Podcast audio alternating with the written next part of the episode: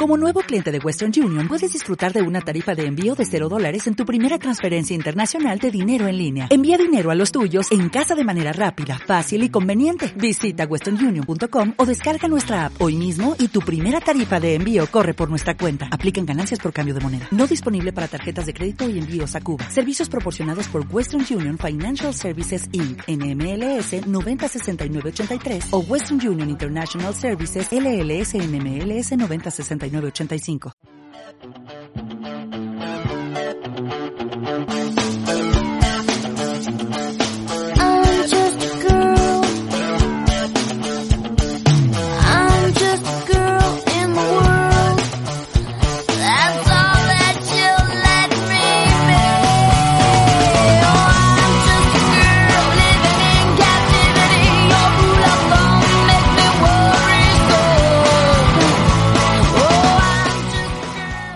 Bienvenidas, bienvenidos. Muchas gracias por acompañarnos una vez más. Aquí empieza Mujeres con Historia. Desde aquí vamos a intentar conocer un poco más la figura de algunas mujeres a lo largo de la historia. Hoy os presentamos Mujeres Pirata 2, la segunda parte. Esperamos que os resulte interesante. Ya hablamos en un programa anterior de mujeres piratas desde la antigüedad hasta el siglo XVI aproximadamente desde Artemisia I de Alicarnaso sobre el siglo V a.C. hasta la saga de las mujeres Kiligriu, que telita con las mozas. La idea es continuar con la línea temporal y avanzar un poquito lo que nos dé tiempo para conocer a otras mujeres pirata. Eso sí, avisamos que en lo que hemos podido leer en distintos documentos o autores, cuando se habla de piratas, ya sean hombres o mujeres, su vida se mezcla con el mito y la leyenda, y en muchas ocasiones se pisa un terreno bastante farragoso. Por ejemplo, encontramos datos de algunas mujeres que no existieron en realidad, y en otros casos se les atribuye datos o acciones que no se les corresponde. Así que preparados, os invitamos a subir a bordo, grumetes. Prometemos no pasar a nadie por la quilla y cuidadito con caerse por la borda. En el anterior programa ya comentamos de dónde venía la palabra pirata, del griego peirates, que significa algo así como el que va a la aventura, el que se arriesga. Muy bien definido porque otra cosa no, pero la profesión tenía riesgos para dar y tomar. Lo que no explicamos fue la diferencia entre los distintos términos que se usan a la hora de referirse a los piratas, porque sí, a verlos haylos, pero hay clases y clases. Mencionamos a los piratas de a pie, los de toda la vida, los que se dedican a abordar barcos en alta mar para robar o secuestrar otras embarcaciones, o aquellos que lo hacen en las costas. Y también em, hablamos de los corsarios, que en esencia es más o menos lo mismo, pero estos cuentan con el permiso de una nación que les extiende un documento que les permite atracar barcos y poblaciones de naciones enemigas, la llamada patente de corso. En algunos casos, además, les otorga el derecho de quedarse con parte o todo el beneficio. Y en algunos casos, estos corsarios se transformarían en años posteriores en la marina de esa nación. Como por ejemplo, nos viene a la mente, así sin pensar mucho y sin ninguna acritud, la marina inglesa. ¿Os suena un tal Francis Drake que llegó a ser vicealmirante? Bueno, pues eso. ¿Y quién no ha ido el término filibustero? Pues los filibusteros eran aquellos piratas que operaban específicamente en las costas del Caribe durante el siglo XVII. Curiosamente procede del francés. Bueno, ahí va mi francés y antes que nada pedir disculpas porque oiréis términos o nombres en francés, neerlandés, sueco. Yo no domino ninguna de esas lenguas y pido disculpas de antemano, ¿vale? Bueno, el término filibustero, ¿vale? Procedería del francés filibustier, que a su vez procede del neerlandés Brailbait o algo así, que se traduce como libre saqueo. Bueno, pues este término, filibustero, de estas prácticas que llevan a cabo, ha derivado un término político. Hay esos analogismos, qué cosas tienen, ¿verdad? Filibusterismo, que es una técnica por la que se logra obstruir o retrasar la aprobación de una ley, proposición de ley o acto parlamentario gracias a tomar la palabra y eternizarse en un discurso. Se entiende que esto solo lo pueden hacer o se puede dar en aquellos parlamentos donde no existe un tiempo límite para cada intervención. Y diréis, bueno, pero esto realmente se usa, es útil. Pues parece ser que sí, porque un ejemplo de esta práctica la tenemos en el Parlamento americano. En 1964, los senadores demócratas encadenaron una serie de discursos durante, ahí en nada, 83 días. ¿Y qué ley pretendían obstruir? Pues la ley de derechos civiles. O un ejemplo más cinematográfico. ¿Habéis visto la película Caballero sin Espada? Un clásico dirigido por Frank Capra y protagonizada por James Stewart. Bueno, pues el personaje de James Stewart, Jefferson Smith, se marca tremendo speech precisamente para esto mismo y no ceder el turno de palabra. Por cierto, recomendación de la peli. ¿eh? Y bueno, llegamos ya a la, última clase de piratas, a los bucaneros. El término proviene de la palabra bucan, que significa ahumado. Y es que en un principio no eran piratas como tal, sino que eran cazadores de vacas. Sí, cazadores de vacas, lo que suena. Y es que la mayoría procedía de la zona de la isla de la Española, lo que ahora es Haití República Dominicana, donde había bastante ganado abandonado asilvestrado. Y ellos cazaban y ahumaban la carne para vendérsela a los barcos que pasaban por ahí. ¿Qué pasó? Pues que de ver los barcos pasar, de comerciar con ellos, pues algunos grupos, aprovechando la zona estratégica de paso de esos barcos, pasaron de venderles carne a asaltarles. Y bueno, como ya tenemos claras más o menos las tipologías de piratas que podemos eh, encontrarnos y que algunas las vamos a mencionar, creo que podemos empezar con nuestra singladura.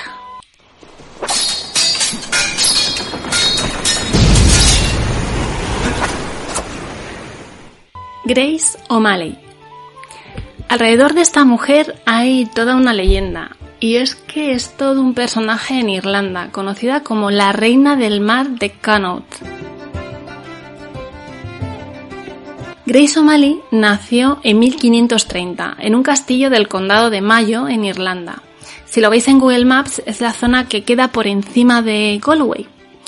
Siendo hija única de Eogan Dudera, llamado El Roble Negro. Atención con los sobrenombres irlandeses, porque la verdad es que, bueno, a mí me encantan. Y Margaret O'Malley, pertenecientes a la pequeña nobleza local ambos y que compartían ancestros. En esa época, Irlanda pertenecía a Inglaterra, coincidiendo con el reinado de Enrique VIII y la creación de la Iglesia Anglicana. Momento promoción, si a alguien le interesa, tratamos ya el tema en el programa de Catalina de Aragón. Y bueno, es de entender que los ingleses estaban liados con otros problemillas más urgentes para ellos que la organización de Irlanda, por lo que los irlandeses contaban con cierta libertad, al menos de momento. Aunque precisamente fue este rey Enrique VIII quien se nombró por primera vez rey de Irlanda, porque hasta entonces los reyes ingleses habían sido solo señores de Irlanda. Cada zona del país se dividía en clanes, con sus respectivos caudillos, de forma parecida a lo que ocurría en Escocia. Si habéis visto la peli de Braveheart, ya sabéis a lo que nos referimos.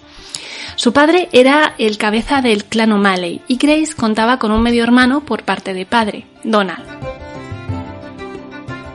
Comentamos un poco más sobre la estructura de clanes irlandesa, porque variaba de la existente en Inglaterra o en Escocia en esa época.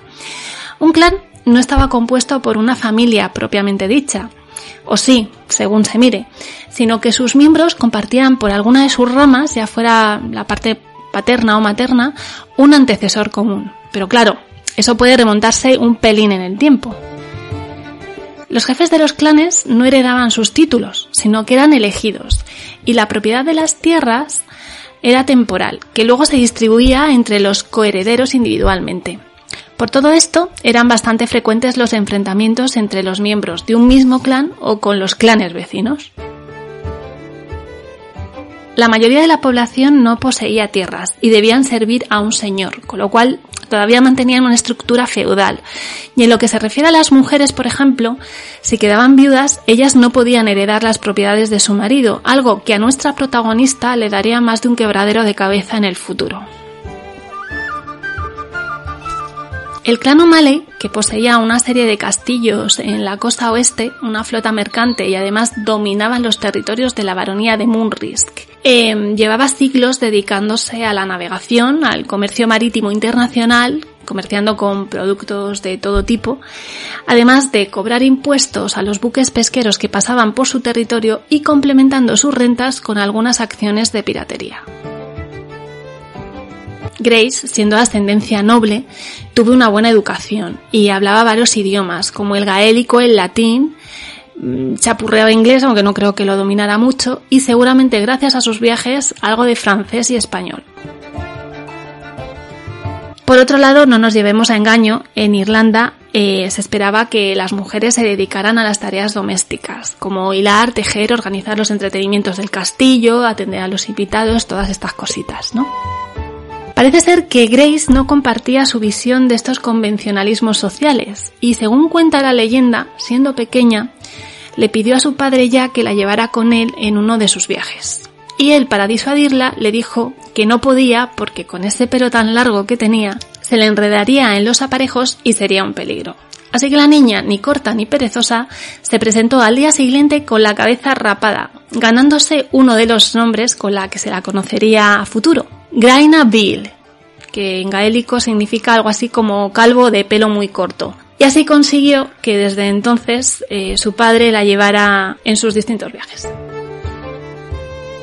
Aprendió todo lo necesario para ser una vezada marinera, conociendo corrientes, mareas, navegar con brújula o por estrella.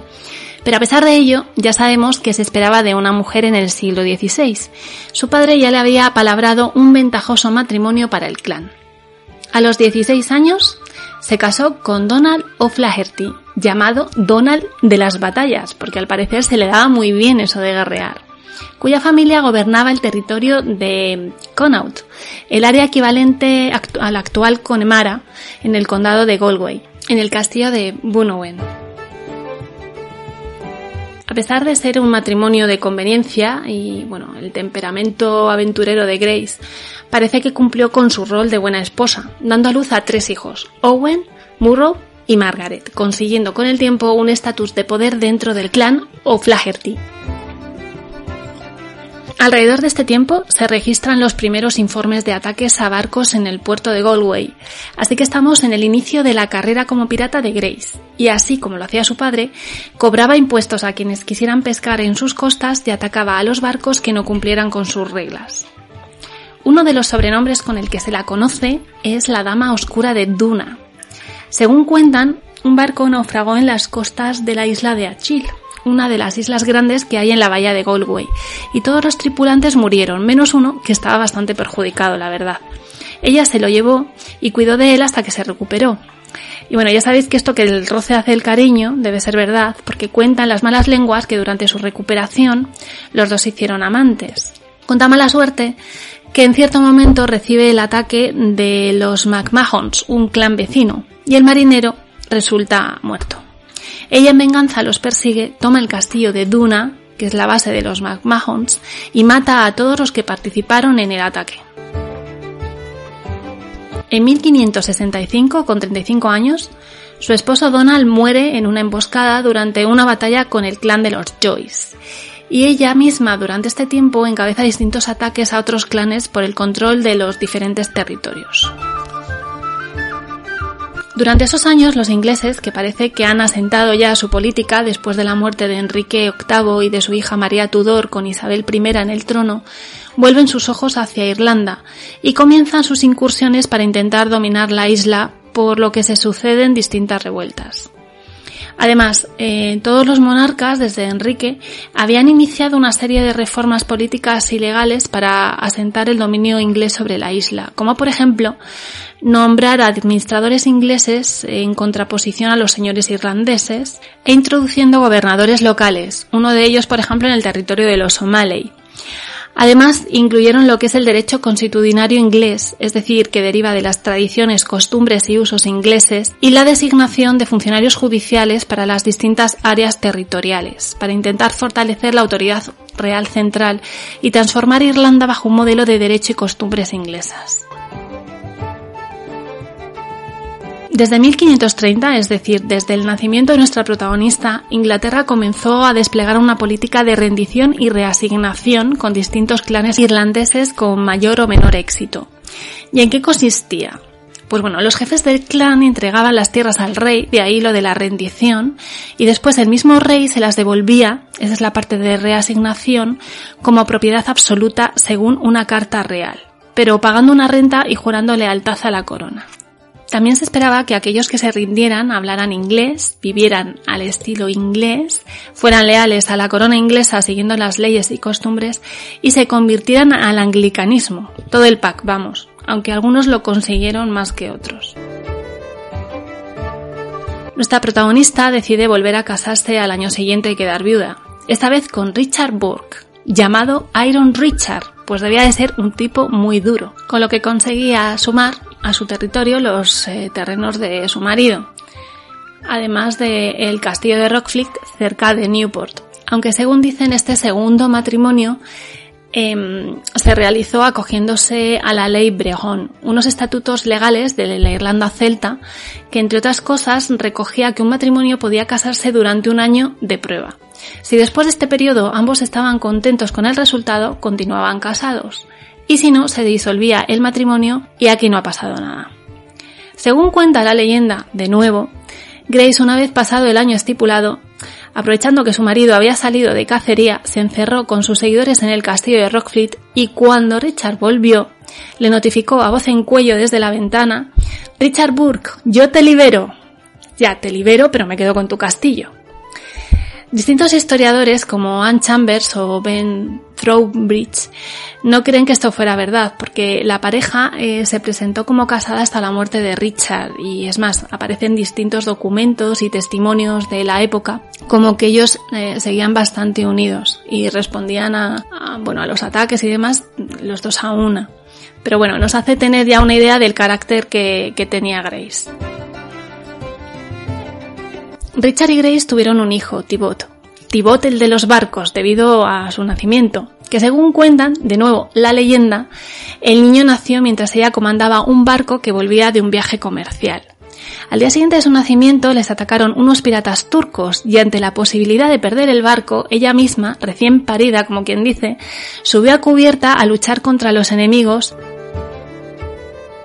en muchas lecturas hemos encontrado a Grace como una de las figuras más representativas de la lucha de los clanes irlandeses contra los ingleses. Pero curiosamente, en los registros ingleses, ella aparece como un capitán de barco que en un momento dado ofreció sus servicios al diputado de la ciudad de Galway, a un alto funcionario inglés, a Henry Sidney.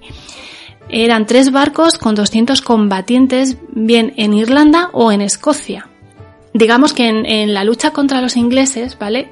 A los irlandeses les pasó factura el no contar con una figura centralizadora, porque al final eran clanes independientes y cada uno hacía la guerra por su lado y de forma totalmente desordenada. Esto quiere decir que al final cada clan o cada jefe de clan miraba por los suyos, miraba por su propio beneficio o por los beneficios políticos y económicos que podría em, conseguir asegurándose el apoyo inglés o el apoyo irlandés según el agua que más calentara en, cada momento. Vale, entonces es de entender que, bueno, las, eh, las lealtades de Grace fueran de un lado a otro según la situación lo requiriera. Durante una de sus incursiones en el territorio del conde de Desmond, en una de las zonas vecinas, fue capturada y entregada a las autoridades inglesas encarcelándola en el castillo de Dublín. Después de su liberación parece que coopera de forma voluntaria con los ingleses, sofocando una rebelión en contra de estos dentro de su propio territorio, la rebelión de Desmond, que ella misma ayudó a fomentar en un primer momento. La idea era conseguir el apoyo inglés para que su marido consiguiera el título de McWilliams, que finalmente conseguiría, además, siendo nombrado caballero en 1581. Al poco tiempo Grace quedó viuda de nuevo y llegó un nuevo gobernador a la zona, mucho menos comprensivo que el anterior y, digamos, uno de los archienemigos de nuestra protagonista, Sir Richard Bingham un militar que había luchado en Escocia, Países Bajos, Francia y había ayudado a reprimir la rebelión de Desmond, por lo que era partidario de una política de crueldad y mano dura ante cualquier oposición irlandesa. De nuevo, eh, se iniciaron nuevas revueltas y el hijo de Grace Owen resultó muerto por las tropas de Bingham. Los ingleses invadieron los territorios del clan de Grace y confiscaron sus posesiones, castillos, granjas y barcos, lo que supuso el empobrecimiento de la población. La apresaron, eh, pero fue salvada de la horca gracias a la intermediación de su yerno Richard Burke, llamado el Garfio del Diablo, que ofreció a su hijo en prenda respondiendo frente a las autoridades inglesas del buen comportamiento de Grace. Al final ella terminaría escribiendo una carta a la reina Isabel I para solicitar que la propia reina le permitiera mantener la heredad de las tierras de su marido y que nombrara a sus hijos herederos legítimos de estas propiedades. Además, se quejaba del trato injusto y desmedido que Bingham les había dado y pedía permiso para poder invadir a los enemigos de la reina tanto en tierra como en el mar, con la intención de recuperar sus barcos y obtener permiso para operar en la costa oeste de la isla. Sin la intervención de Bingham, claro, porque al final cambiaba de territorio, o sea, era intentar restaurar su modo de vida sin tener al aguilucho este persiguiéndola. La reina le devuelve la carta con una lista de 18 preguntas para conocer un poquito más quién le hace esas peticiones. Ella le responde a cada una de sus preguntas con otra carta y es en esos momentos cuando su hijo Tibot, el hijo menor de Grace, y su hermano son detenidos ella decide no esperar más y viajar a Londres para interceder por su familia. Bingham, que se entera de todo esto, escribe al menos en tres ocasiones a Londres para intentar lograr que no sea recibida por la reina acusándola de traición. Pero el secretario real hace oídos sordos y la reina le concede audiencia en septiembre de 1593 en el castillo de Greenwich. No se sabe qué hablaron durante la entrevista porque no quedó constancia escrita de la conversación. Ninguna de las dos dominaba el idioma de la otra, con lo cual la conversación tuvo lugar en latín. Lo cierto es que es de suponer que ambas eh, sentirían bastante curiosidad la una por la otra, porque bueno, eran dos mujeres en posición de liderazgo fuera de los convencionalismos del siglo XVI, y además tenían por aquel entonces 63 años las dos, con lo cual es probable que la reina Isabel se sintiera identificada con Grace de algún modo. Eh, Grace pidió la liberación de sus familiares y la retirada de tierras irlandesas de Sir Richard Bingham, responsable de la muerte de su hijo.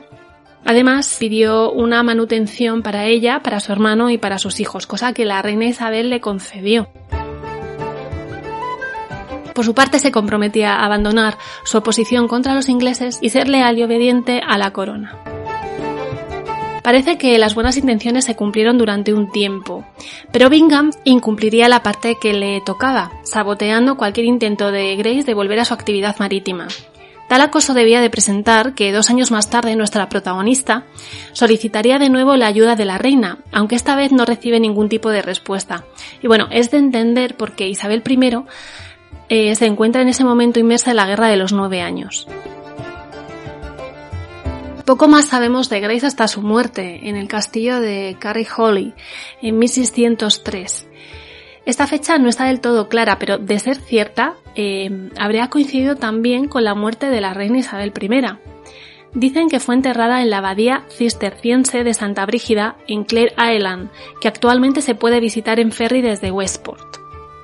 Su hijo Thibaut sería nombrado caballero en 1604 y primer vizconde de Mayo en 1627. Su vida ha inspirado a músicos y escritores y hay incluso un musical llamado The Pirate Queen, basado en una novela del mismo nombre que recoge sus andanzas y que ha sido representada en Londres.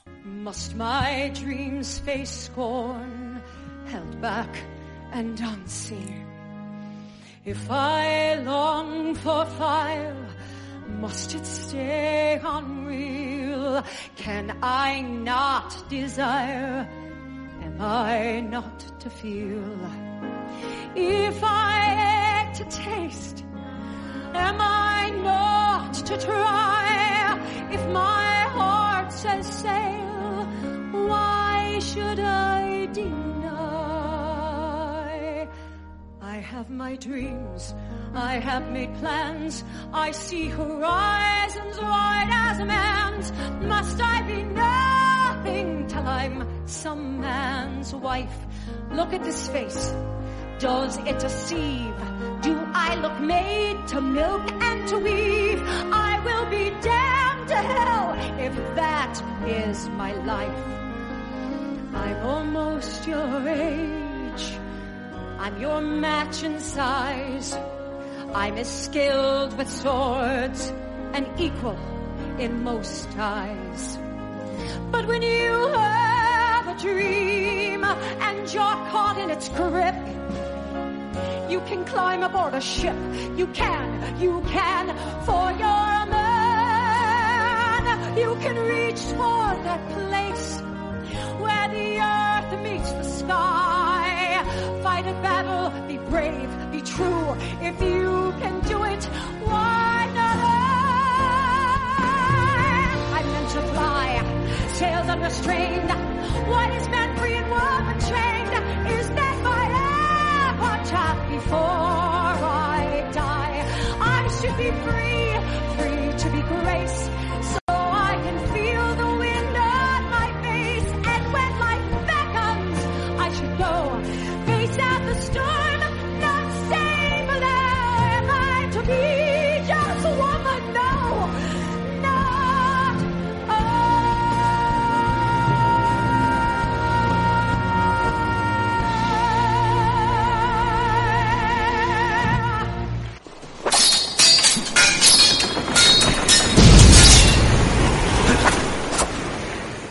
Marianne Dieu.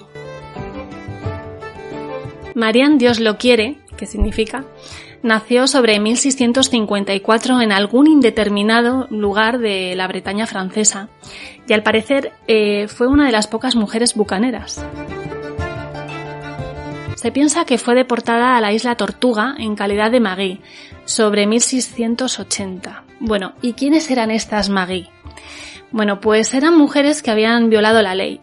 Principalmente eran criminales, vamos, ladronas, estafadoras, asesinas, mendigas, que eran enviadas a la isla del Caribe, entre otras cosas, para intentar que los varones residentes, en su mayoría piratas, sentaran la cabeza con mujeres blancas y aumentar así el número de colonos estables en los territorios. Pues bien, ya tenemos en Tortuga a Marianne, y se casa en primeras nupcias con el bucanero Pierre Lelon, teniendo una hija, Marie-Marguerite Yvonne Lelon. Pero lo malo de casarse con un pirata es que se corre el riesgo de que el marido te dure un muy poquito tiempo, y así pasó. Pierre murió seis años después en una pelea con un filibustero holandés llamado Laurens de Graaf.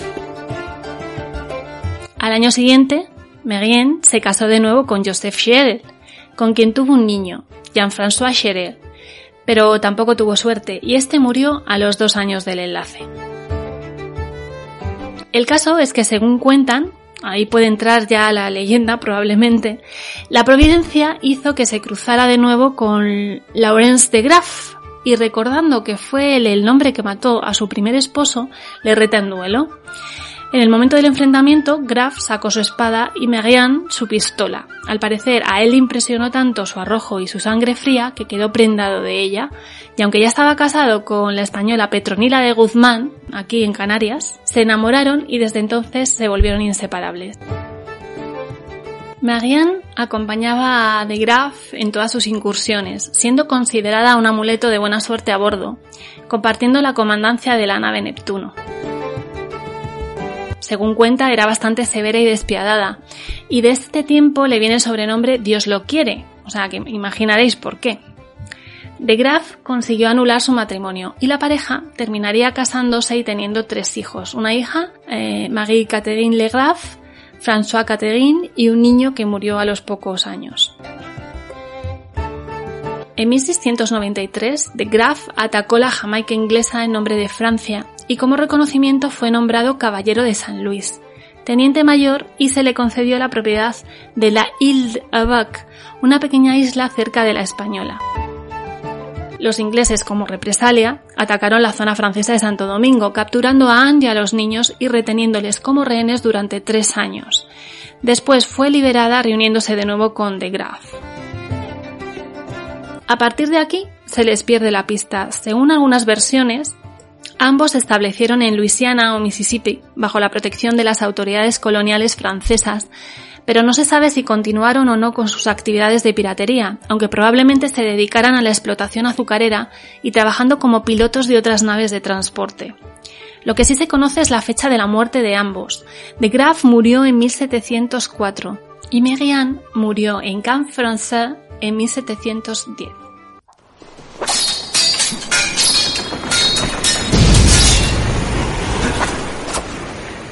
María Elizabeth Dutillet, marquesa de Fresnes, o Fresne, o Fresne en castellano, vamos.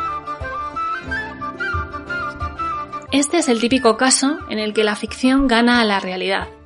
Y lo que es más, en el imaginario popular se relaciona a una figura con algo que no tiene mucho que ver con ella, porque como veremos, pirata pirata, lo que se dice pirata... mm. Mary Elizabeth era el hija de Monsieur Girard Dutillet, presidente del Tribunal de Cuentas de Francia. Hombre adinerado pero sin ningún ápice de nobleza en la sangre. Según parece la joven, o más bien los caudales de su padre, llamaron la atención de André de Genecan, heredero del marqués de Fresno, que poseía posición, pero no tantos posibles como deseaba, pues su padre los había dividido al morir entre sus tres hijos. Al parecer, el padre de María Elizabeth no aprobaba la unión, así que André decidió raptar a la novia y presentarla como la nueva marquesa de Fresne, obteniendo la dote y unos dinerillos de su nuevo supuesto suegro, porque en realidad nunca llegaron a casarse. Sin embargo, la fortuna o los hados hicieron que en una cacería y mientras el marqués ayudaba a uno de sus hermanos a cruzar un río, la escopeta de André se disparó matando al más joven de la familia. Y justo en ese preciso instante, el caballo del segundo hermano, al oír el disparo, se asustó, tirando a su jinete al suelo, con la casualidad de que en la caída se golpeó la cabeza y también murió. Mm, ¿Cómo es el dicho aquel? ¿Matar dos pájaros de un tiro? Pues nunca mejor dicho.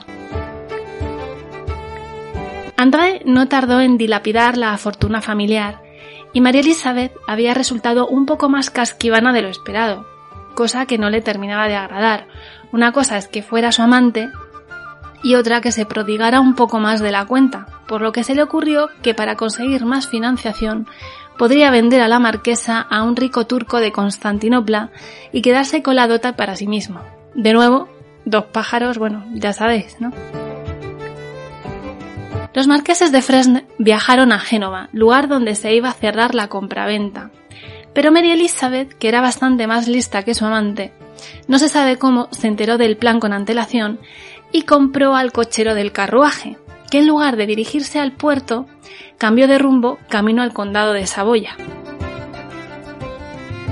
No sabemos cómo llevaron el resto del trayecto los señores marqueses, porque uno había pillado al otro y viceversa, pero volvieron juntos a Francia, donde la marquesa denunció a André por incumplimiento de promesas matrimoniales, ganando el juicio.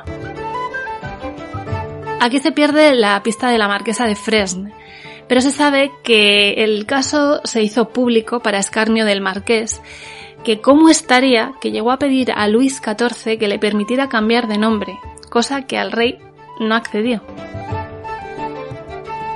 Con el tiempo, André de Genican contrajo matrimonio, esta vez de verdad, y fue su hijo quien consiguió reivindicar el buen nombre de su padre para que le fuera restituido.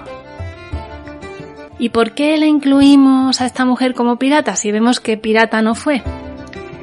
Pues porque el imaginario popular trasladó la historia real cubriéndola de romanticismo a una novela, y parece que esa es la imagen de la marquesa de Fresne que ha llegado hasta ahora. El autor de la novela, de las Memorias de la Marquesa de Fresne, publicada a principios del siglo XVIII, fue el escritor Gatien de Coutlitz de Sandras. Y bueno, la historia que cuenta él es un poco diferente. En la novela Mary Elizabeth era mucho más recatada e inocente que la verdadera marquesa, y la compra-venta eh, se lleva a cabo, pero no a un simple turco rico, sino a un noble renegado convertido en pirata otomano, que debido a una confusión de términos, pensó que había comprado a la concubina de un noble, no a su esposa. Mientras la versión que estaba dando André, llorando por los rincones, es que su esposa había sido raptada por un pirata, mientras daba un paseo en barco y recaudaba dinero para su rescate, que por supuesto iba a la propia saca. Tal es así que hasta el propio Papa participó en la colecta. El pirata y María Elizabeth se terminan enamorando locamente instalándose en el puerto de Morea, donde el pirata le confiesa que está decidido a abandonar su vida a abordajes para convertirse en un hombre de bien a su lado. Así que ambos parten a Roma para solicitar la nulidad del matrimonio de María Elizabeth y poder casarse. Al llegar a Roma, el chasco de ambos fue mayúsculo, porque en lugar de tener la aprobación papal, y a pesar de lo que hizo el marqués, la venta y el timo al propio papa, este se niega a anular el matrimonio. Entonces, bueno, como el pirata eh, parece que de verdad quería convertirse en un hombre de provecho, pues bueno, ambos deciden acatar la decisión del papa y aunque se amaban con locura, se separan. Él dona todas sus riquezas a la Orden de la Merced, menos una parte que le regala a María Elizabeth, y ella por su parte vuelve a París, donde quiere retomar su vida, pero le es imposible porque es reconocida como la libertina que fue vendida a un pirata y cuyo marido cumple sentencia en la Bastilla. Bueno, al final la, la marquesa decide recluirse por vida en un palacio para vivir de sus recuerdos. Muy poético todo, pero ya decimos que de pirata más bien poquito.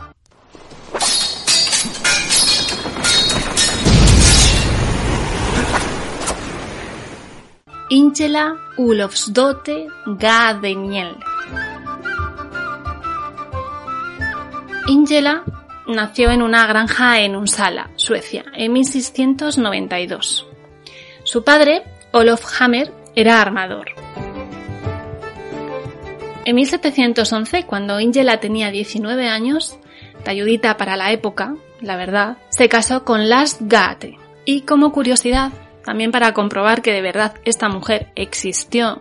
A raíz de la boda, sus padres regalaron un candelabro de bronce a la iglesia de Unsala, donde todavía se puede ver colgado frente a la galería, por lo que entendemos que la familia tenía cierto poderío económico. El matrimonio, como tantos de esa época, era de conveniencia, pues ambas familias estaban conectadas financieramente entre sí, como muchos comerciantes de la zona. Los recién casados se trasladaron a Gothenburg, a un edificio que hoy se puede encontrar en Lila Torie 3. Madre mía, el sueco, yo para qué me meto en estos berenjenales. Bueno, el matrimonio tuvo varios hijos, Cristina, Anders, Olaus, Karl y Lars, de los cuales solo Anders y Lars sobrevivieron hasta la edad adulta. En este momento reinaba en Suecia el rey Carlos XII, apodado el Alejandro del Norte, y tenía eh, territorios, además de lo que ahora es Suecia como tal, en algunos puntos de la Europa continental. Además, Dinamarca y Noruega estaban unidas bajo una misma monarquía, por lo que imaginaréis que Suecia era un vecino bastante codiciado, por lo que Dinamarca, Rusia y la unión de Polonia-Sajonia ¿Por qué este, esta mezcla rara? Bueno, pues porque el rey de Polonia era a la vez el elector de Sajonia, ¿vale? Fraguan una alianza en secreto para atacar a Suecia. Esto desemboca en la Gran Guerra del Norte, una serie de conflictos que durarían de 1700 hasta 1721. Carlos XII reclutó una flota de corsarios entre sus marinos, comerciantes y armadores con sede en Gotemburgo, y de la que las familias Gad y Hammer participaron activamente. La piratería, patrocinada por la corona, era un importante aspecto en la guerra marítima, atacando principalmente las naves comerciales danesas y noruegas. Gracias a la defensa que las naves de la familia Kate hicieron en la ofensiva dano-noruega contra Gotemburgo, Lars y su hermano Christian modificaron su apellido a Gattenheim, dándoles honores propios de la nobleza y tierras. Lars moriría en 1718 aunque no en el mar o en el campo de batalla, sino en la cama debido a una tuberculosis. Ingela se hizo cargo de la patente de corso de su marido, así como de la administración única, pues ya lo venía haciendo de forma conjunta anteriormente, de todas las propiedades. Esto no era algo inusual, por ley en Suecia, las mujeres viudas heredaban los negocios de los maridos, fueran cuales fuesen.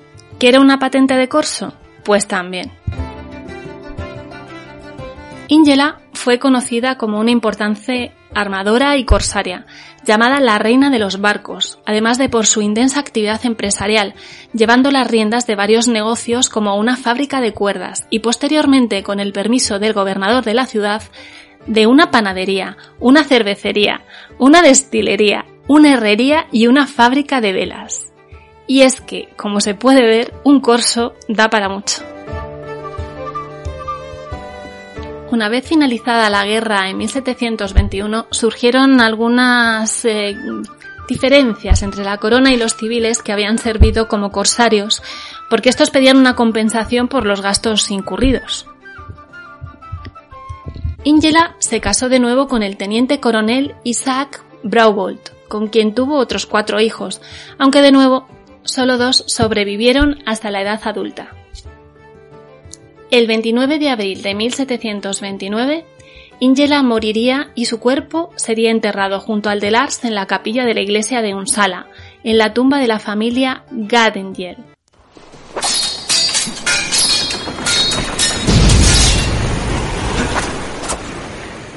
Mary Reed y Anne Bonny. Vamos a saltar a lo que se ha llamado la época dorada de la piratería, es decir, el siglo XVII y XVIII en la zona del Caribe principalmente, y que conocemos perfectamente gracias, entre otras cosas, a las pelis de Hollywood. En esta ocasión os presentamos a dos mujeres a la vez, porque sus vidas están estrechamente entrelazadas, sobre todo al final de, al final de sus días. Si os parece, podemos empezar por Mary Read. Pues Mary nació en Londres en 1690, en el seno de una familia trabajadora. Su padre era marino de la Armada Británica y su madre ama de casa. Hasta aquí todo bien, pero hete aquí que el padre se embarca dejando a la madre embarazada en tierra. Ella da a luz un niño, pero pasa el tiempo y el padre no regresa. No regresa, no regresa. Así que bueno, se baraja la idea de que ha podido fallecer en, pues, o bien en combate o en alguna tormenta. La madre, que había abandonado la ciudad, tiene un idilio pasajero con otro hombre del que también queda embarazada, pero en esta ocasión pare a una niña, Mary. El hermano de Mary había muerto al poco de nacer y después de un tiempo la situación de su familia no era demasiado bollante, así que la madre de Mary decide volver a la ciudad y pedir ayuda a su suegra legítima, la madre del marino desaparecido en el mar, que gozaba de una bastante buena posición. ¿Y cómo lo hace? Pues nada, presenta a Mary como si fuera su nieto fallecido para que la ayudara con la manutención. Parece que el engaño funcionó, o bien se dejó engañar, porque la buena mujer estuvo pasando una pequeña renta como ayuda, pero eso sí, Mary siempre hubo de vestirse como un niño, cambiar su nombre y comportarse como un chico en público. Mary, convertida en Mark, la mayor parte del tiempo, empieza a trabajar como paje o recadero de una dama, pero en un momento dado decide que esto no es para ella y se alista en la Marina Británica, lo que la lleva a desembarcar en Flandes.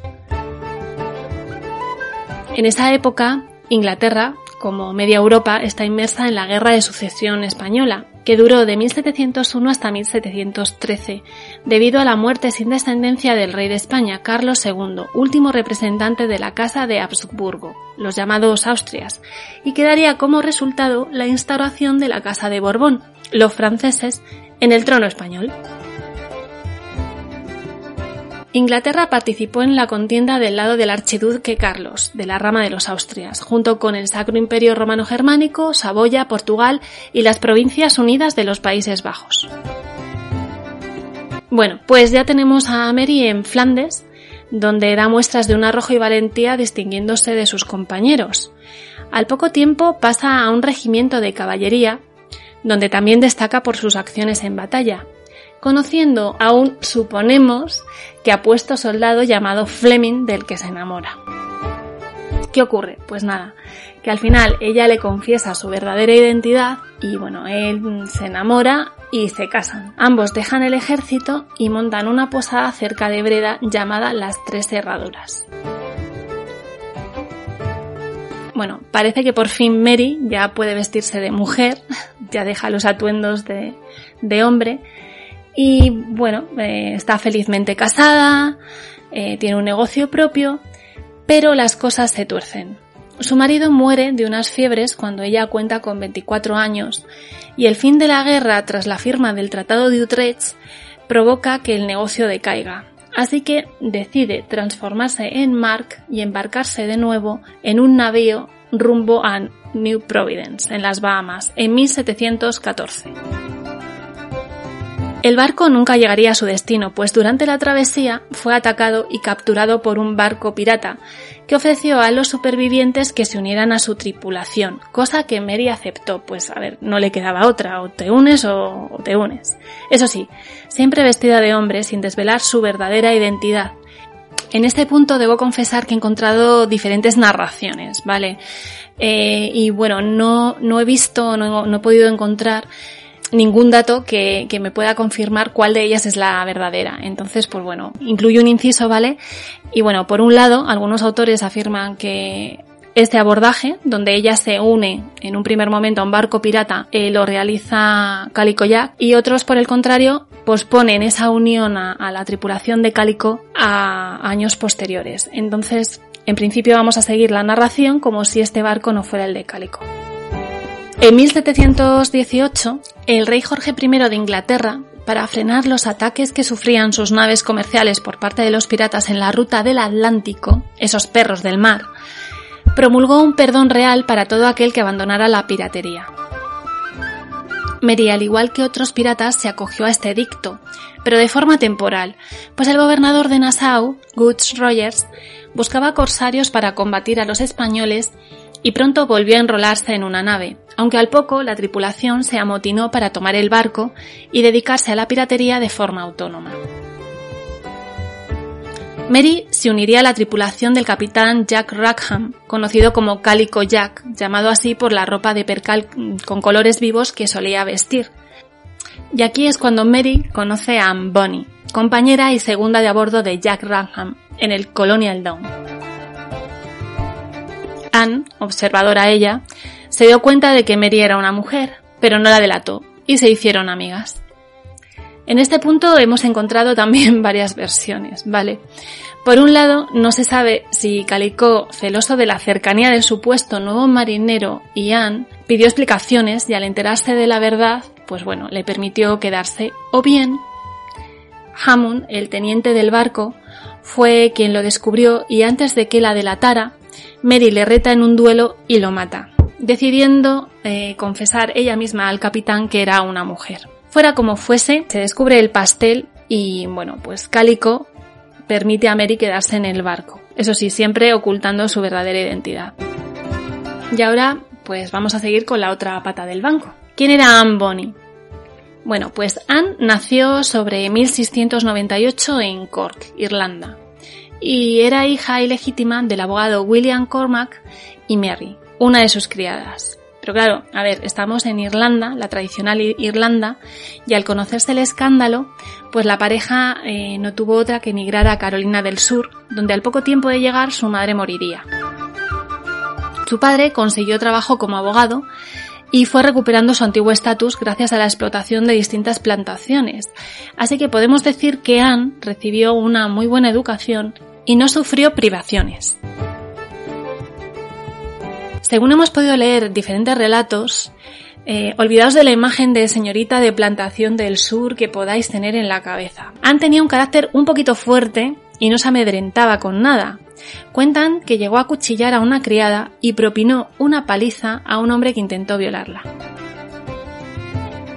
Cuando era un adolescente, su padre, como no, la prometió con un hombre local, pero Anne se negó en rotundo y a los 16 años se enamoró del pirata James Bonney, un hombre que le duplicaba la edad y que estaba más interesado en la herencia de Anne que en ella misma. Su padre, que bueno, pues ya, ya veía el percal, se opuso tajantemente a la unión y la desheredó, aunque con esto no consiguió que Anne cambiara de idea, sino todo lo contrario. Se casó con Bonnie y antes de embarcarse con él rumbo a Nassau, prendió fuego a parte de la plantación familiar, Vamos, una perita en dulce ella, ¿eh?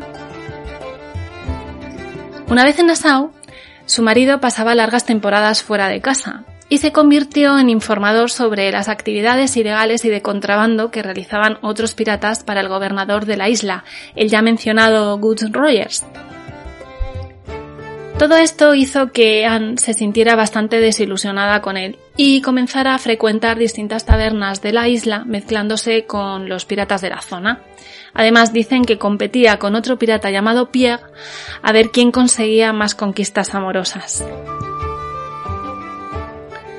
También esto supongo que será parte de la leyenda de Bunny, cuentan que una de esas conquistas sería un rico comerciante de la zona y que esta relación terminó debido a un incidente en un banquete en casa del gobernador, porque una de las mujeres que, que asistía, creo que era la hermana de la mujer del gobernador o algo parecido, insultó a Anne, con la mala suerte de que ella lo oyó. Y tal como se las gastaba, al parecer agarró un taco de madera y le saltó todos los dientes. En una de esas idas y venidas conoció a Calico Jack y ambos se enamoraron. Él le pidió que se escapara con él, pero no olvidemos que ella estaba oficialmente casada con James Bonney y su marido no estaba dispuesto a dejarla marchar. Así que la denunció ante el gobernador, que la declaró adúltera y amenazó con azotarla públicamente. Ante esto, Jack y Anne, haciéndose pasar siempre por hombre, huyeron juntos de la isla consiguiendo una tripulación y robando un barco. El 20 de octubre de 1720, el capitán Barnett capturó el barco de Calico Jack, mm, donde casi toda la tripulación estaba borracha, salvo precisamente nuestras dos protagonistas, Anne y Mary, y algún que otro pirata, que lucharon ferozmente en la cubierta gritando al resto de los marineros que salieran a luchar como hombres.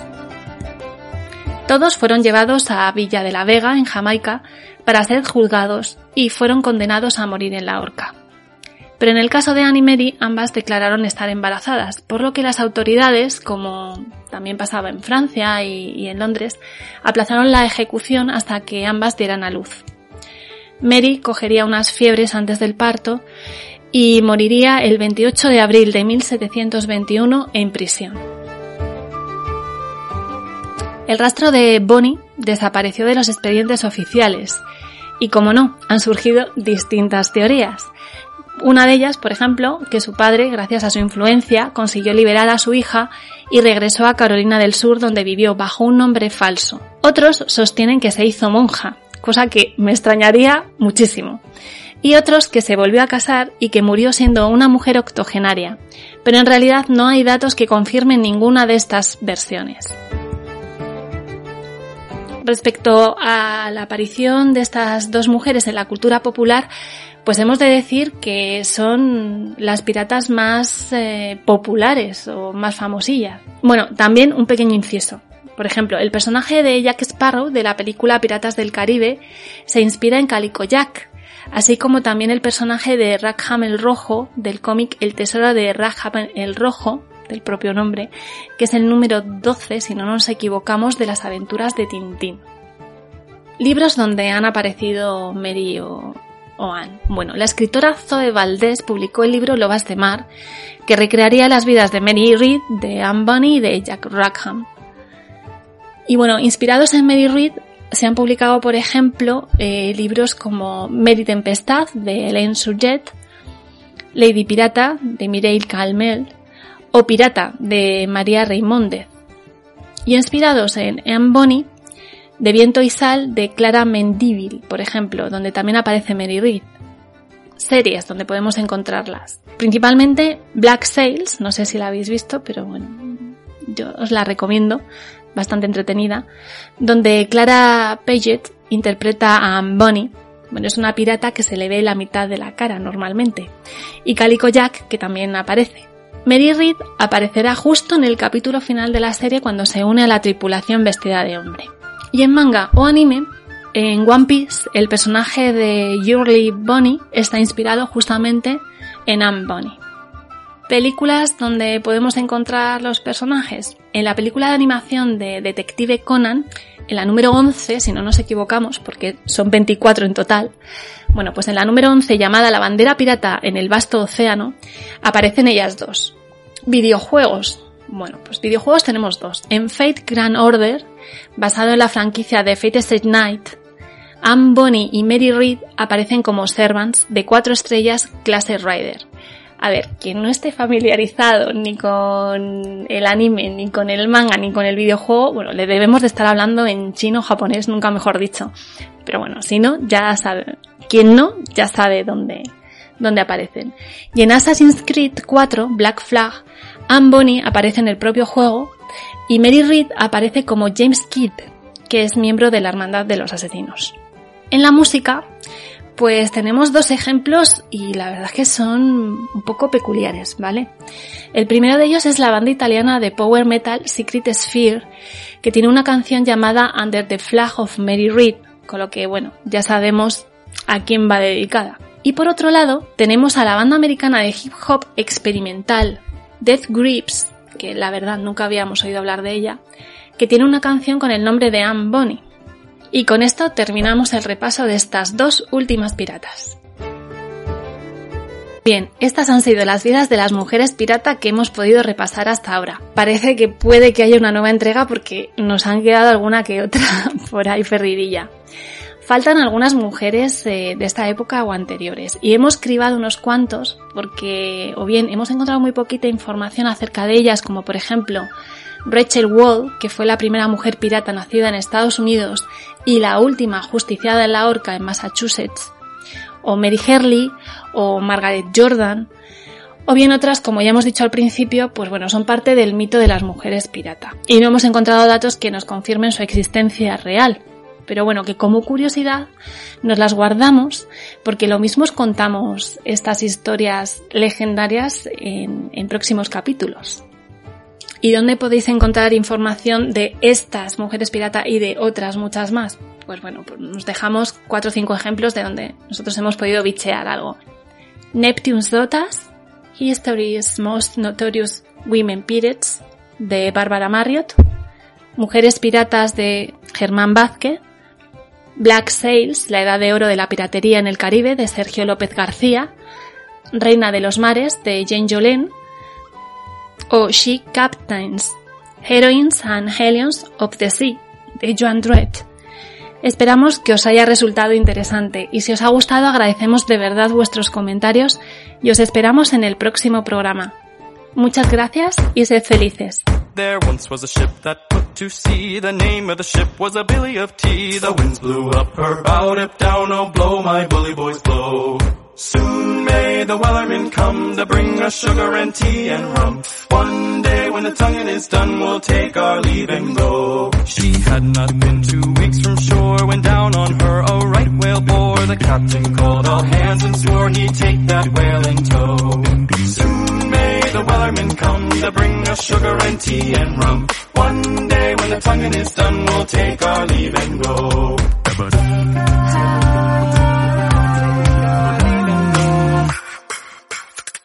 Before the boat had hit the water, the whale's tail came up and caught her. All hands to the side, harpooned and fought her when she dived down low. Soon may the wellerman come to bring us sugar and tea and rum. One day when the tonguing is done, we'll take our leave and go. No line was cut, no whale was freed. The captain's mind was not on greed, but he belonged to the whaleman's creed. She took that ship in tow. Soon may the wellerman come to bring us sugar and tea and rum. One day when the tonguing is done, we'll take our leave and go. For forty days or even more, the line went slack then tight once more. Our boats were lost, there were only four, but still that whale did go. Soon may the wellerman come to bring us sugar and tea and rum. One day when the tonguing is done, we'll take our leave and go. Soon may the wellerman come to bring us sugar and tea and rum. One day when the tonguing is done, we'll take our leave and take our leave and take our leave and go.